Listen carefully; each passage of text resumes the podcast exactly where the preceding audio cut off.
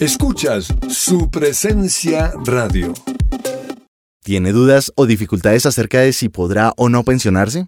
¿O de si puede beneficiarse de la pensión de un ser querido que falleció? El abogado Manuel Santos, especialista en pensiones, lo puede asesorar. Comuníquese llamando o escribiendo al 301-459-5697 y agende una asesoría inicial gratuita. Consejo de Reyes, con Orlando y Claudia Reyes. Esta es una producción de su presencia radio.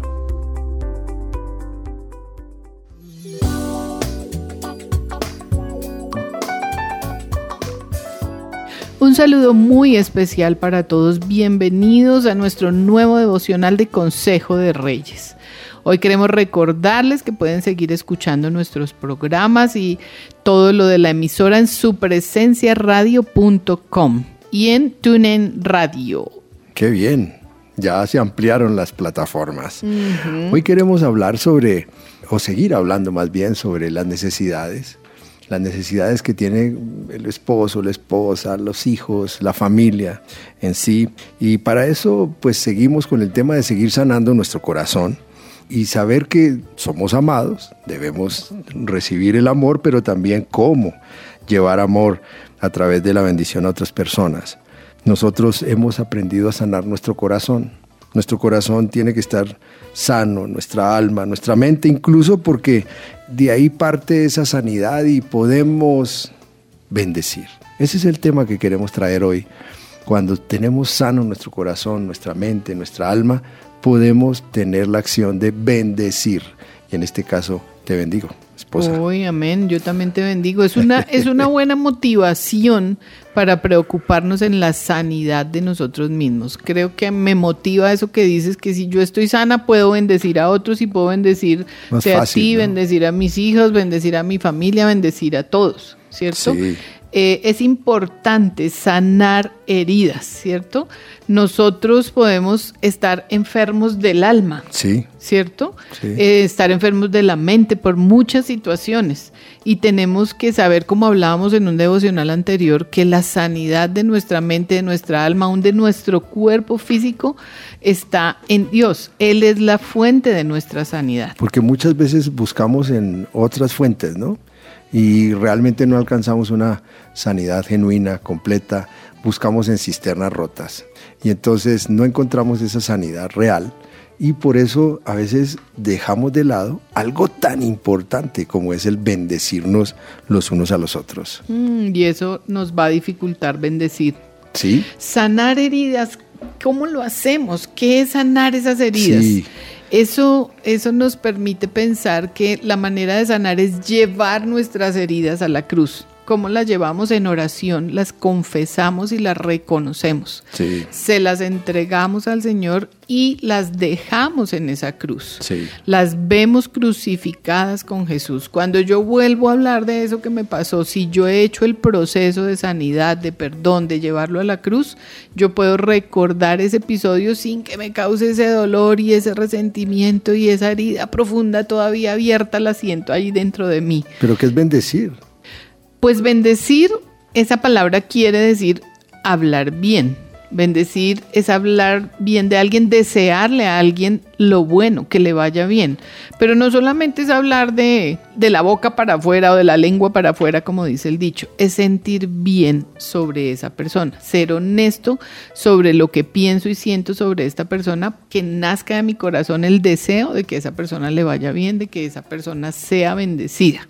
Nosotros tenemos unos apartes en nuestros matrimonios donde decimos bendigan a sus, a sus hijos, los papás, y es hablen bien, cómo quieres que les vaya a ellos en sus matrimonios. Y los papás entran y bendicen, declaran palabras de bendición que les, yo estoy seguro les va a servir mucho. Lógico, lo opuesto es maldecir, que es hablar y desearle mal a alguien. Muchas veces nos centramos en la maldición o en hablar mal de las otras personas, incluso de, hablar mal de ti, hablar mal de nuestros hijos, hablar mal de otras cosas que el efecto grande que es la bendición. Y eso de hablar mal puede suceder de manera jocosa o chistosa, lo que pasa en las reuniones sociales. Sí. Eh, con los amigos, con, ah, y me burlo de mi esposo, digo cosas de mis hijos, me burlo. Eso hay que tener cuidado porque es una manera disimulada de, de estar hablando mal de alguien. Pues lo primero que Dios hizo con Adán y Eva fue bendecirlos. Cuando existió la primera gran obra de Dios que fue su creación, Él bendijo su creación y más a Adán y a Eva. Y eso demuestra la gran capacidad de amor y esa capacidad o necesidad de amar y de ser amados que Dios nos entregó. Sin embargo, se empieza a perder cuando entra la envidia, cuando entra odio, cuando entra competencia, cuando entran mentiras. Eso empieza a tapar esa capacidad de bendecir y se va olvidando, se va perdiendo y se quedan las maldiciones y las malas formas de hablar en la casa que la misma bendición. Por eso la acción de bendecir demanda de nosotros también que, que podamos hacerlo de manera audible. Sí. Hay que saberlo decir, hay que poderlo decir a mi esposo, a mis hijos, y que, tenga esa palabra bendición es algo bien especial, porque lo decimos y lo demostramos también, que se nos note esa acción que estamos siendo capaces de, de ejecutar. Yo puedo bendecir, pero si mis acciones dicen otra cosa, eh, no estoy siendo coherente y no se está ejecutando o llevando a cabo la bendición.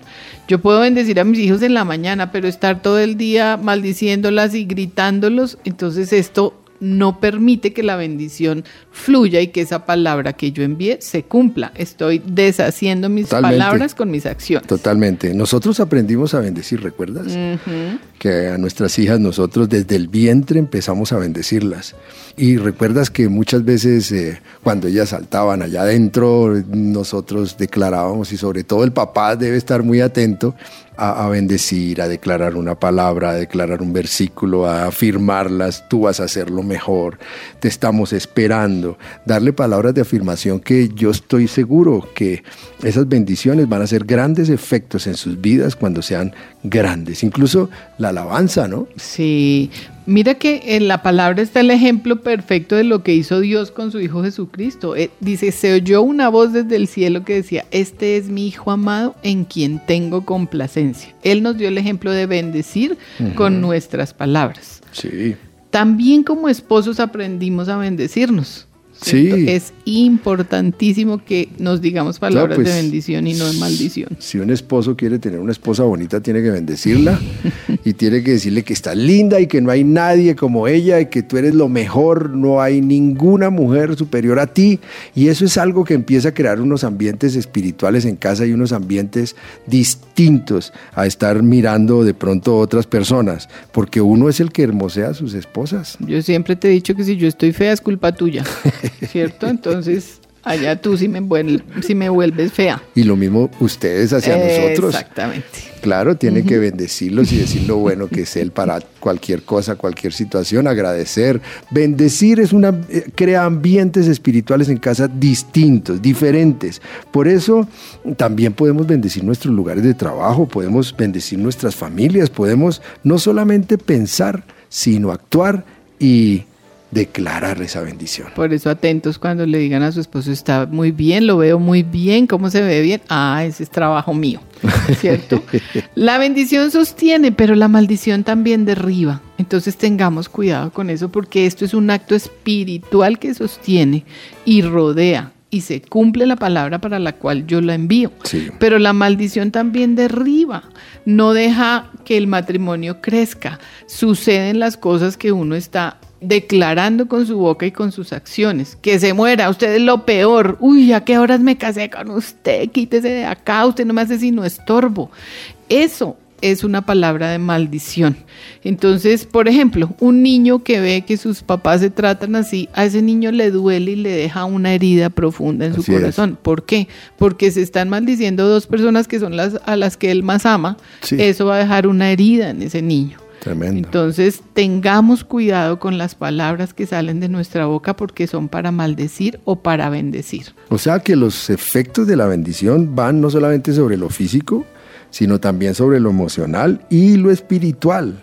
uno debe recordar que incluso hay transformaciones de vida. Nosotros podríamos dar muchos ejemplos cuando recuerdas esa esposa que declaraba sobre este esposo borracho, él es mi sacerdote, este hombre va a ser una persona de bien, esta persona va a ser un servidor de la iglesia, este mi esposo es una gran bendición para nosotros y ahora lo vemos sirviendo en la casa de Dios, sirviendo en la iglesia y fue a través de los efectos de la bendición. Y así podríamos dar muchos ejemplos. Nosotros podríamos hacer transformaciones de vida a través de la bendición, no solamente a nuestros hijos, sino en nuestras vidas profesionales, los noviazgos de nuestros hijos, en sus decisiones. De las personas, o sea, podemos dar otro ejemplo de decir, estamos orando por tu esposo y el esposo llega ya viene tu esposo y el esposo llega y Dios se encarga de traer a esos esposos. Son efectos que trae la bendición. Obviamente a través de la oración también. Así es. Génesis 1.28 declara lo que Dios hizo, inmediatamente como citábamos, cuando Él hizo la creación y a Adán y a Eva, y dice, luego Dios los bendijo con las siguientes palabras, sean fructíferos, multiplíquense, llenen la tierra y gobiernen sobre ella, reinen sobre los peces del mar, las aves del cielo y todos los animales que corran por el suelo. Tenemos que llevar ese ejemplo de nuestro Padre Dios a nuestras casas. Los bendecimos.